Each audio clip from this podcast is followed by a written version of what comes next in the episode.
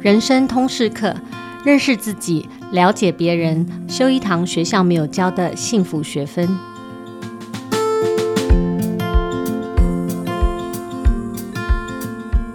大家好，我是主持人齐瑜，也是亲子天下创办人跟负责人。今天又到了我们妍希教练分享自我领导的时间，我们先欢迎妍希。大家好，我是妍希。上次我们谈完美主义的时候，好像触碰到很多人的痛点啊。我同事有说，他想把那个妍希的金句印出来，放在墙上，每天提醒自己。那今天我们要谈的主题啊，应该也是属于痛点级的，就是我自己的痛点。我们要谈时间管理。那这个题目谈出来，真的是可能妍希都觉得是老生常谈哈。但是因为我最近休假的时候看了一本书，叫做《谁偷走了你的专注力》，叫《Stolen Focus》。我觉得这个分心时代的这个时间管理啊，有更迫切的需求。那我看到那本书的时候，觉得心有戚戚啊，因为就觉得在这个呃智慧型手机和各种社群工具出现以后，我们感觉自己并没有因为那个美好的向往，就说是科技改善了我们生活啊，改善我们工作的效率，我就觉得说一切就是变得更忙、更分心，而且更没有效率。那这个专注力 Stolen Focus 这个书，它引述了一项统计，我觉得很有意思啊、哦。他说，在一九六九年，也就是我本人出生那一年，哈，我们跟现在的全职工作的这种基准相比，我们每一年呢，其实多工作了一个月，就是整个工作的这个时间越来越长。那看起来，虽然说技术就各式各样的啊，网络科技这么样进步，但是我们真的更有效率了吗？我们的工作生生活真的更轻松了吗？变成是一个呃很大的疑问哦。我特别有感的是，作者有说到说，哎，我们现在是一个被这个短讯息殖民的时代，因为大多数的办公室工作者哈，从来都没有完整的一个小时不受干扰。那在书里面也说，有些统计显示说，全球五百大的 CEO 他平均每天可能只有二十八分钟不被打扰。那不只是。大人如此啊，小孩也一样。嗯，书中统计说，美国十三到十七岁的孩子平均每六分钟就要发送一条简讯哦。好像人们都生活在一个不断检查讯息的这个跑步机上。我看到这一段的时候，就感觉到好像那个笼子里的天竺鼠那样的意象。所以今天我特别啊、想向妍希请教的是。现在在这个注意力危机哈、大分心的时代，如果我们渴求一个身心灵的平衡、有效率的工作和生活，呃，我们应该要有哪一些时间管理的思维工具跟方法？帮助我们可以活得更平衡、更健康。所以，呃，今天主题大致是从这样的主轴出发。我想，也许先从妍希，呃，聊一聊，说你在辅导这种职场管理者最常见的一个关于时间管理的迷思跟困难。我第一次知道这个时间管理，大概是在一九九四年。啊，我刚进外商公司工作，那那时候我们的总经理就请了外部顾问去帮所有的部门的主管啊，去上了两天的时间管理啊。那教材就是一本那种比书还要厚的那种年度日志，上面除了那种年月日啦，一天的时间，还有一些重要的主题跟活动的分类，譬如说啊，个人充电啦，或者是娱乐的规划等。然后而后每天我就用那一本个人日志去开启每一天的工作。那那一段时间的学习跟应用，其实对我有很大的帮助，因为它帮助我养成思考跟规划工作跟时间的习惯。那我也在回想，就是说，那这将近三十年下来哦，科技跟全球化究竟改变了什么？我觉得它改变了我们的生活方式跟世界观，它带来很多新的视野跟选择，但同时它也制造了很多的新的挑战。譬如说，刚刚奇瑜提到的事情啊，多到爆的资讯啊、社群啊、软体啊，它不断都是在截取你的注意力。那市场上也越来越多时间管理的书籍啊，运怎么样运用你的时间，还有数位软体工具。再加上这两年新冠疫情，我觉得它跟真的是彻底打破我们原有的秩序跟习惯。那时间大乱，大家都心力交瘁啊！身处在这样的环境底下，我们对于时间管理这个概念，到底有没有什么不同于以前的反思或者是发现？那譬如说，我们真的需要时间管理吗？或者是说，我们为什么需要时间管理？那如果说我们需要时间管理，那个目的是什么？那也有人会说，在哲学上，我们也会有时候会开玩笑说，时间从来不会为我们停留，所以你哪来的时间管理？那如果是这样的话，我们究竟是在管理什么？啊，所以我自己第一个反思是，其实时间管理根底是自我管理。时间管理它反映了你的人生观，是你看待人生的缩影。在每一天的时间刻度里面，你是会怎么去摆放你的角色，安排事情的轻重缓急，这些都会跟你的思维动机、价值观、想要不想要的息息相关。那既然时间管理的核心是管理你自己。方向就很重要，就是你要去哪里，你要做什么才能够达到你想要去的方向。拉远来看，就是人生方向跟个人愿景。这也就是过往几集我们一直提到的，你要寻找你自己生命的北极星。你必须去思考，对你而言，什么是幸福或者是成功。那如果你觉得人生太长，想不清楚、看不清楚，我觉得这也是很正常的事情。不过重要的是，不要因为这样就停止问自己这样的问题。因为这些提问其实会帮助你在很混乱当中去暂停一下，把自己拉出来看，现在到底是怎么回事？那你也可以拉近到每一天，光你想想看，你想要怎么过你自己的今天跟明天？那我觉得在面对像一个离心机这么高速转动，手指动一动，你就可以把全世界都尽收眼底的智能时代，我觉得自我管理最难的是驾驭你的心，因为我觉得心定不下来啊。再好的时间规划都没有用，因为心在哪里，时间就在哪里。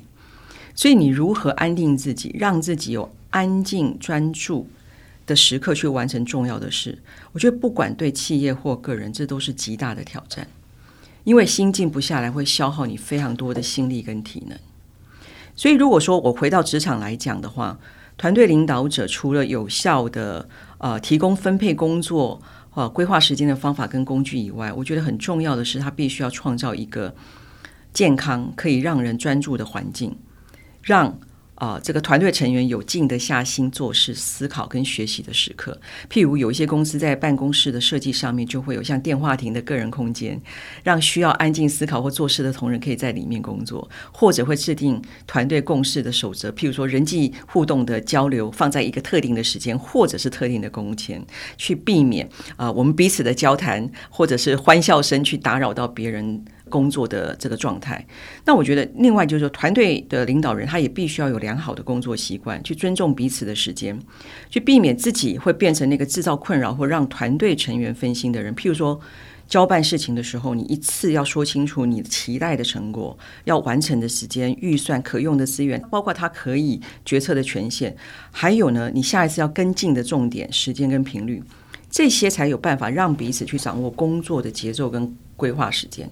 会有助于安定彼此。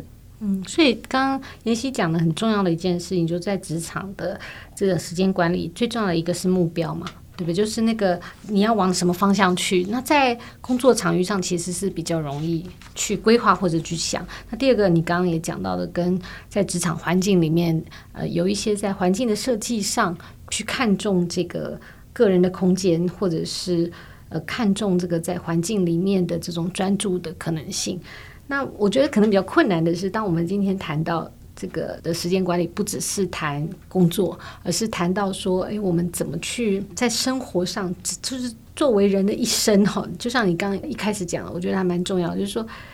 有一个盘点自己时间的习惯，规划自己时间的习惯，这件事情我觉得对现在人其实比较困难。就离开那个工作场域以后，你怎么规划你自己？哈，怎么去在这种这么分散、这么破碎的这个时间带里面，让你自己有一个呃所谓的人生目标可以达成，或者一个平衡的生活可以 achieve，然后有一个相对来讲健康的 lifestyle。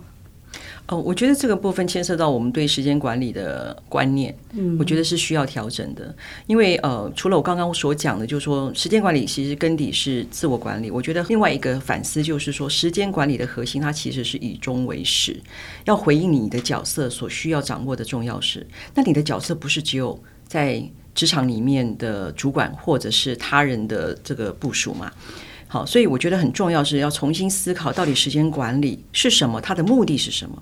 所以时间管理并不是把事情放到行事历上面就叫时间管理，也不是只有回应工作上的需求。啊，就说时间管理的目的不再只是一味追求可以做更多事情的效率，而是说我们是希望能够让自己在有限的时间精力下完成你的关键任务。那重点不是你完成多少事，而是你有没有掌握你的角色应该发挥的那些重要的事情。那在职场上面，因为职场是占据了我们生活很大部分，所以我们不免会在职场上面会运用比较多呃，或者我们比较有感的时间管理。那我可以先谈一下这个以终为始，它在呃企业里面是我是怎么样去应用它的。譬如说，呃，我在协助企业领导人做好时间管理的时候，我是会从你的职责角色开始去思考你今年度的目标，要达成的目标。你必须要做哪些事情，在什么时间点完成，以及你要完成这些事情，你所需要具备的专业技能是什么？那你自己有没有具备那些专业？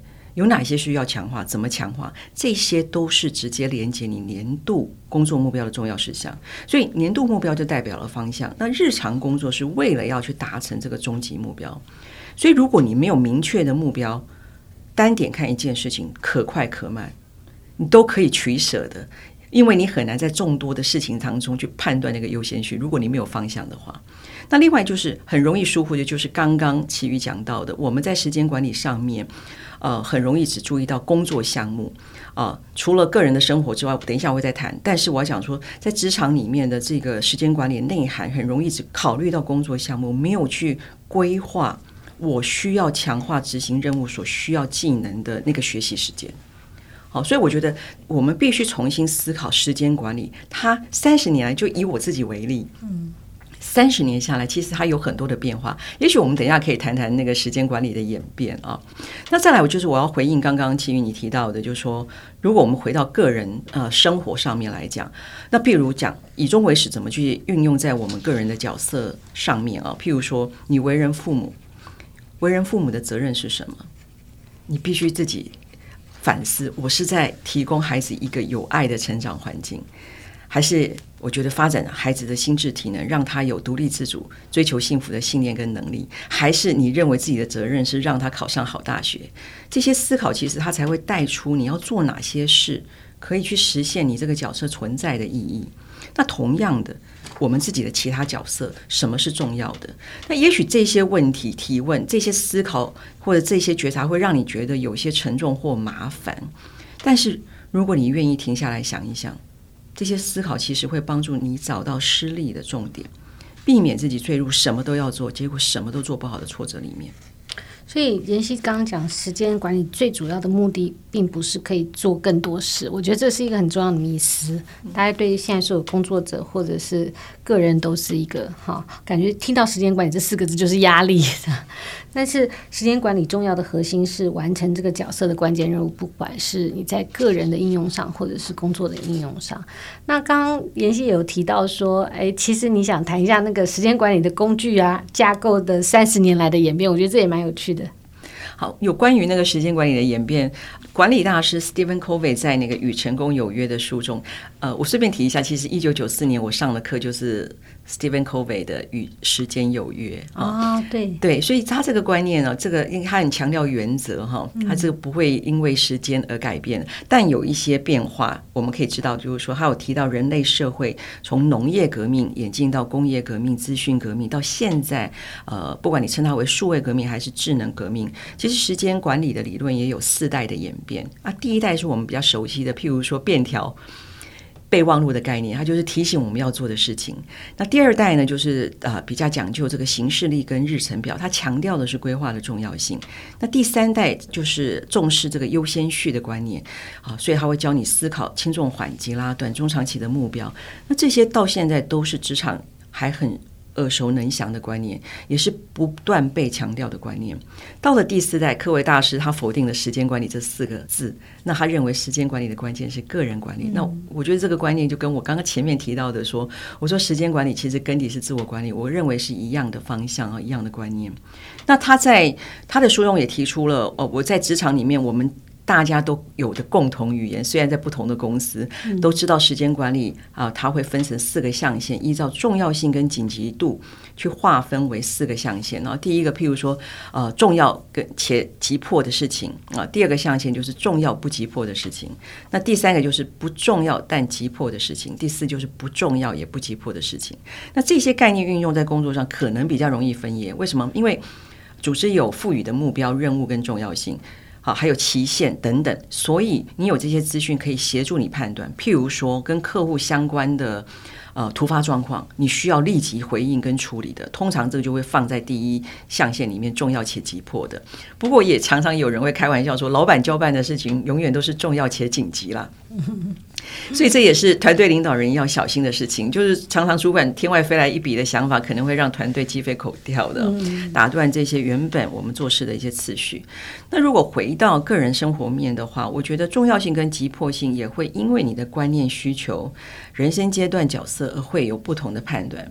譬如看电影这件事情，对其他人来讲可能会把它归在这种不重要也不紧急，但对我个人而言，它就变成非常重要。我觉得每一个礼拜我可以到电影院里面去看一场电影，过滤我工作一个礼拜的辛劳跟疲惫。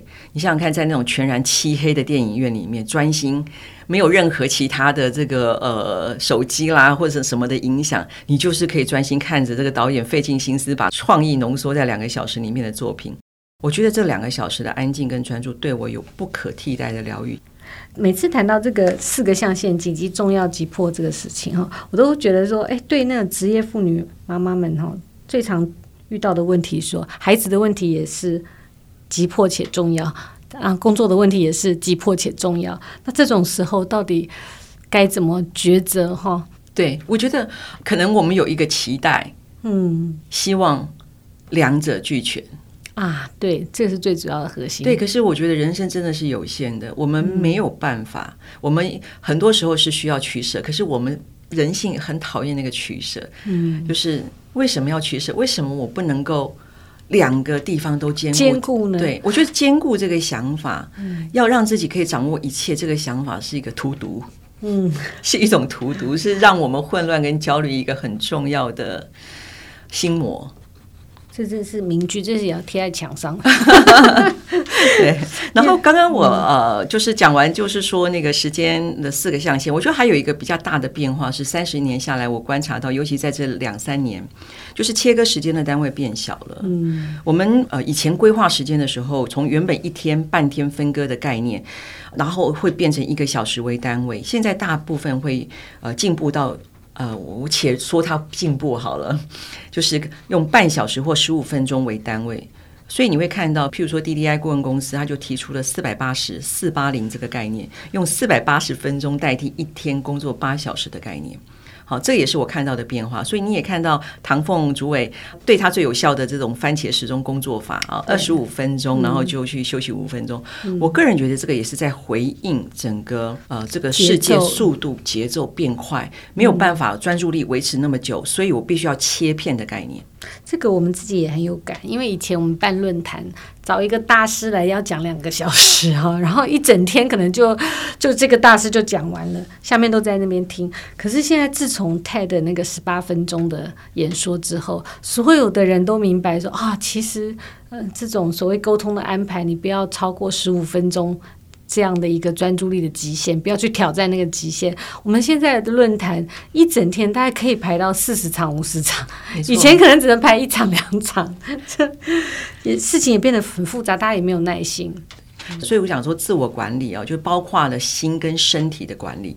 那这也是不管是职场或个人，我们在规划自己的时间的时候，你必须要真实合理啦。嗯，好，这也是我觉得第三个重点，就是说你这规划时间是从大到小，从远到近，你要真实合理。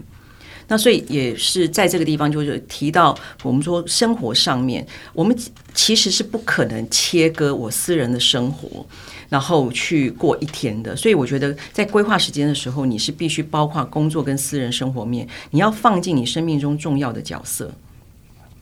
时间管理最终的目的是让我们可以拥有自己的幸福，这是一个很重要的事情，不是在完成事情。如果你只规划工作的时间，你很容易去忽略生命中的重要他人。那生活每一个层面是相互影响的，所以你必须很真实的把你生命中重要他人摆进来。那当你角色摆放好的时候，你规划时间的时候，你要先抓大。什么叫大？就是年度目标，个人生活的年度目标，然后呢，工作的年度目标，然后落到季度、月份，每一个月再规划周跟日。所以，如果你用实体形式力，你就写上你的年度目标、重点任务，这个可以让你对焦，回看自己有没有偏离轨道。那我觉得很重要的一点，我们不是机器人。我为什么要讲真实合理？就是我们不是机器人，一天是四个象限的组合。我刚刚讲那个四个象限，我们很容易都在企业里面都着重在这个第一象限跟第二象限，恨不得你在上班时间就是把你全部都锁在这两个点。可是这是不真实的。对，我们真实的一天是需要四个象限的组合的。我们需要有好好呼吸的时间。所以工作上我们很难要求自己一天八小时都在专注的状态里面，你至少要打八折。所以留二十个 percent 在。看起来浪费、非建设性，但其实很重要的休息，它可能包含了人际互动、聊聊天、喝咖啡，甚至放空。所以，呃，我每次在呃协助企业在思考时间规划这件事情的时候，我都会请他们说：一天如果你有六小时专注工作，已经要偷笑了。嗯，一个礼拜三十个小时，一个月一百二十个小时，你必须用整个月的时间来思考、规划、分配非你不可的重要任务。那我们很多时候对时间管理还停留在，我只是把事情放上那个时间的刻度里面。事实上，你可能做了很多事情，可是都不是重要的事情。好，这是很重要，我想要提醒的。所以现在很多形式力的软体工具很棒，它可以帮助我们很方便的去使用。可是要注意哦，这一类的工具，小心它让你见树不见林。因为你只会看到今天几件事情摆上去，你没有办法对焦你整个年度目标、季度目标跟月目标，所以你最好时时保有总体目标在手上。那个是一个罗盘跟地图，会预防你在不对的方向上做了一堆事情。所以我自己最常用的是心智图，就是让它视觉化，帮助你去思考全貌，避免只看到一点。就是整个时间管理的概念，其实。刚刚妍希谈到蛮重要的，就是说他的目的是要规划自己的幸福，不是让自己工作的更那个紧凑，或者是哈把自己的时间压到完全没有一个弹性放松的可能，像是一个机器人一样。所以刚呃妍希讲的最主要的核心就是说，规划时间一定要有真实合理性，要照顾自己的身心灵嘛。包括刚谈到那个放空，我也很有感，因为在我们刚讲的那本书里面，他也。有一个专门的篇章在谈，好，就是说神游的重要性，心灵神游的重要性，专注的心灵神游是一个很重要的创意的来源呢。那譬如说我我看我自己的这个 lifestyle 这几年转变，我自己觉得很焦虑的是说，在现在这种很碎片化的这个呃生活形态上面，我我们自己常常是没有觉察，包括说你怎么样被这种呃没有公司界限的。社交生活，因为你到在社群媒体里面，其实你到了晚上，你肯定还是很以前过去，我觉得，呃，我们有一段很好的时光，就是说，其实你呃，你真的离开了办公室，你大约可以离开那个工作。但是现在这个方便性网络啊，社群媒体啊，哈，这个私讯这些方便性，让那个公司的界限非常的不明显，随时随地你都可以被找到，而且被 contact，然后被要求解决问题，那。这个状态下，我们应该怎么样有一些比较好的方法，或者是觉察，帮助我们去管理，或者是限制在社群媒体或科技的使用对我们的负面的影响？嗯，其实说实在，这个我没有办法提供一个所谓的公式，说一加二加三就会等于你幸福的人生哈，你的你就可以不受这些干扰。因为我觉得第一个是怎么生活是你决定的，嗯，啊。就说人生它是每天生活的累积，时间刻度里面那些喜怒哀乐是你决定的。就算我们没有办法决定事情的发生，我们至少可以决定自己看事情的思维跟眼光嘛。那有的人喜欢规划井然有序，其实我也碰到，我身边我碰到很多不喜欢规划的，因为他觉得要创新要创意。规划以后就会被捆绑，也有人会是这样。那有的人即使抱怨自己太忙，但被塞得满满的行事历带给他的是成就感跟满足感。对，所以有没有事做的时候，他会慌。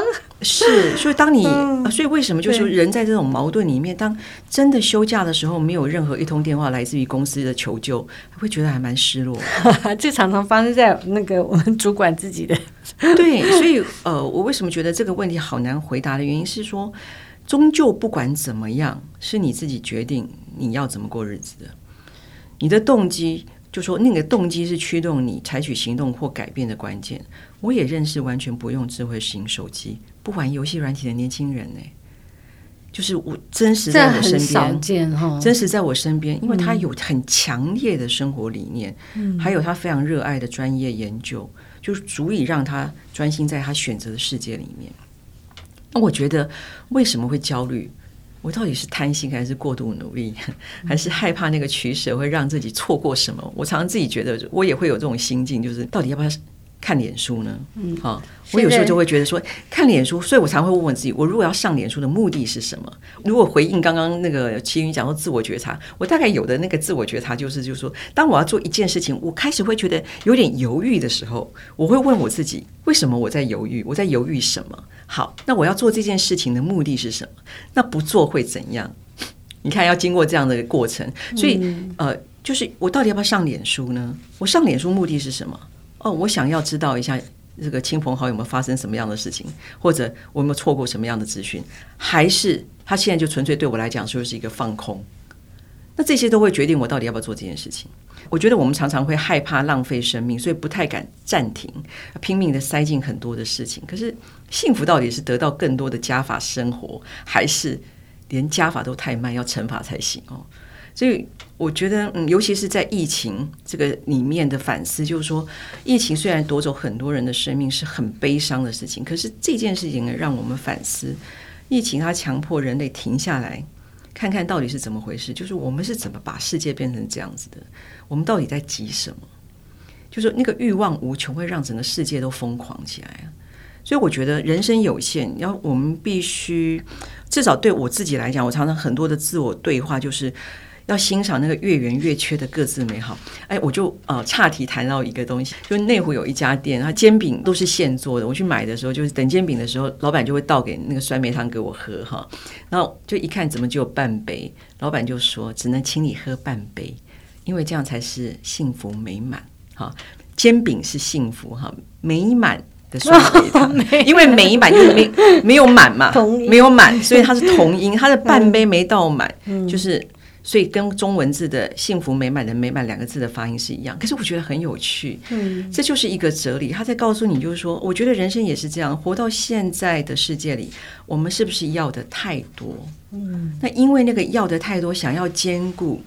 啊、呃，不希望取舍，想要成全更多美好，结果连呼吸都让自己觉得很累。可是问题是，当我们的生命如果被很多个应该塞满的时候，它真的会比较快乐满意吗？嗯，现在有一个说法叫做 “formal” 嘛，就是 Fear of Missing Out。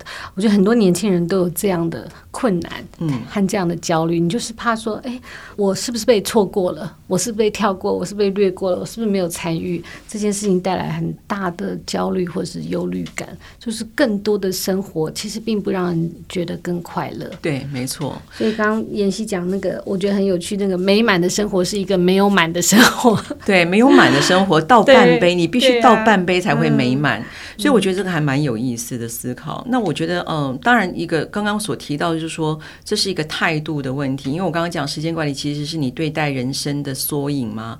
那怎么生活是你决定的，但是当然还是有一些方。方法，譬如说，呃，我们可以以自己为核心啊，向外去画出重要他人的角色。那很重要是找到你对应每一个角色的那个重点。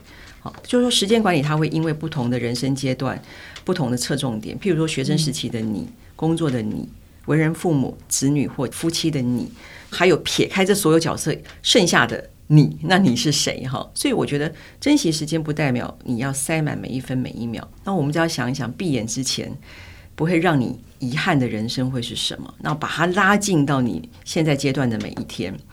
那我觉得哈，譬如说我刚刚讲到说，在每一个角色里面，譬如说每个角色写上你觉得这个角色最重要的事情以及实际的行动。譬如说，好，爸妈这个角色在我的生命当中，好，我对他。我觉得最重要的事情是什么？我要表达爱。好，那我可以做的行动是什么？每个礼拜一通电话的关心，每个月一次看爸妈。那对先生或太太，我希望的角色，我能做到的是什么？了解与支持。好，那我们可不可以设计在一周里面的某一天的晚上？是我们彼此刻意挪出来的时间，是让我们可以谈心的。那对小孩，到底我的角色存在的意义跟价值是什么？如果我认为是建立安全感跟信任的话，那我想要采取的实际行动是什么？听他说话不评断。所以我要提的一件事情就是说，我们生命中确实有这些角色存在。那么对应每一个角色，你觉得真正的重点？你能不能想出一个，而后去想出一个对应他的行动？这件事情，当我摆放好的时候，会让自己比较放心。就是我在设计时间管理的时候，不是只有工作这件事情，不会在工作的时候想着晚上，呃，这个孩子呃要去补习，有没有人要去接他啊？或者今天先生不行，我要去接他。如果你不规划的话，你就很容易会乱成一团。虽然规划了，还是会有突发事情。可是当你有所规划，至少你有百分之六十七十，你会感觉到那种安定感。那我觉得这件事情是很重要的。好，那当然还另外有一个，就是我们都知道建立仪式感，建立仪式感也是一件很重要的事情啊。就是每天或每一周至少做一件让自己开心或喜欢的事情。我觉得每个人有自己的方式，你要找到对你而言很重要的片刻，好安顿你自己的。人事物或方法，譬如说起床的时候三分钟的伸展，深呼吸三次，这个东西很简单，它容易做。那当你一旦建立仪式感的时候，你的心就不会每一天好像我得要重新选择，然后重新去思考每一秒钟我要做什么事情，你的安定感会就会下来。像譬如说我每天都会听一则的 podcast。那也许是运动的时候，也许是洗澡的时候。那当然，在工作上，如果你想要避免工作面的干扰，我一直认为就是建立好的习惯。那这个也很多的东西是可以谈的，譬如说，我觉得，嗯，即使计划赶不上变化，但是你有规划，你就会有方向。那所以，当如果突发状况发生的时候，你会知道它会吃到你原本要处理什么事情的时间，你才有可能去调整。所以，我觉得搞清楚什么是最重要的事情，嗯，你在工作上一定要去确认你被赋予的工作目标跟优先序。那所以，第一件事情就是对焦目标，老板一定是你要对焦的第一个人。因为他是最容易影响你，你这件事情对你所做的事情给予 comment 的人，所以呃，我觉得是你一定要把握，就是你除了自己认为我的工作目标跟优先序，有些时候你其实可以跟你的老板去 check 他期待看到的东西跟什么样的时间点，再来就是跟其他专案合作相关人对焦。第二点就是说，帮助自己保持一个好的状态。譬如说，我举一个例子哈，呃，我自己本身是很需要充电的，在一天里面。那以前在办公室，大家中午都会聚在一起吃饭聊天，这曾经对我是一件很痛苦的事情，就是 因为我觉得中午是一天当中很光明、静下来的，对，很光明正大可以休息的时间。嗯，那我很想要自己一个人安静吃一顿饭。后来我决定中午就一个人外出去用餐啊。这个独处对我是充电的时间，我知道它对我的重要性，所以即使同事会觉得我很孤僻，也没有关系，这是我最后的选择。这就我要说的是，当我没有办法两全的时候，我会去思考到底哪一个对我比较重要。这个重要会带出我在工作上的品质跟效率，所以这个时候，即使在另外一个部分，我可能会受到一些 comment，可是我也必须接受。好，还有另外一个例子就是。呃，譬如说，我因为工作的关系，然后我要面对很多的这个客户，一个礼拜要处理非常多的专案。那有时候，呃，这个同事会跟我一起同行去参加客户的这个专案会议。那呃，每次我在会议完毕之后出来的时候，我都会跟同事打个招呼，就说。我可能有点疲惫，我需要休息十五分钟。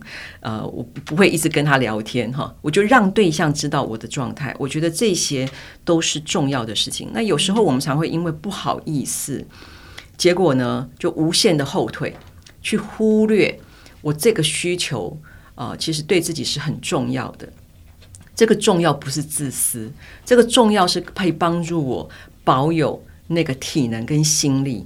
我还有其他的事情。跟人物我必须去回应的，所以有些时候我到最后的选择就是我会告诉对方，我此刻我需要十五分钟的安静，那就希望你不要介意啊，让我休息一下。谢谢妍希分享了蛮多，我觉得很务实的，不论在工作上怎么样避免干扰，或者是觉察到自己要养成一个怎么样的习惯哦，可能都是一个很小的事情，但是会嗯蛮重要的影响你这个生活的样态。我自己在觉得今天妍希的分享里面有好多嗯蛮值得我们。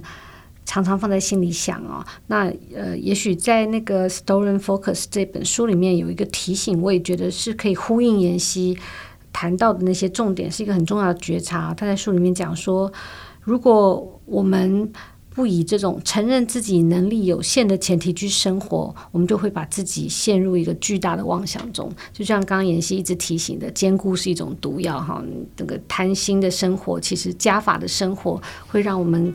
呃，相对来讲，更处于这个呃焦虑的状态下，我们必须要认识自己时间的有限、注意力的有限，尤其在现在这种时代的氛围里面，要看重自己生命的北极星跟目标，那克服这种哈坚固的欲望跟这种怕被缺席的这种焦虑啊，我们要学习在这个现代的生活中，这种那么热闹的生活里面哈。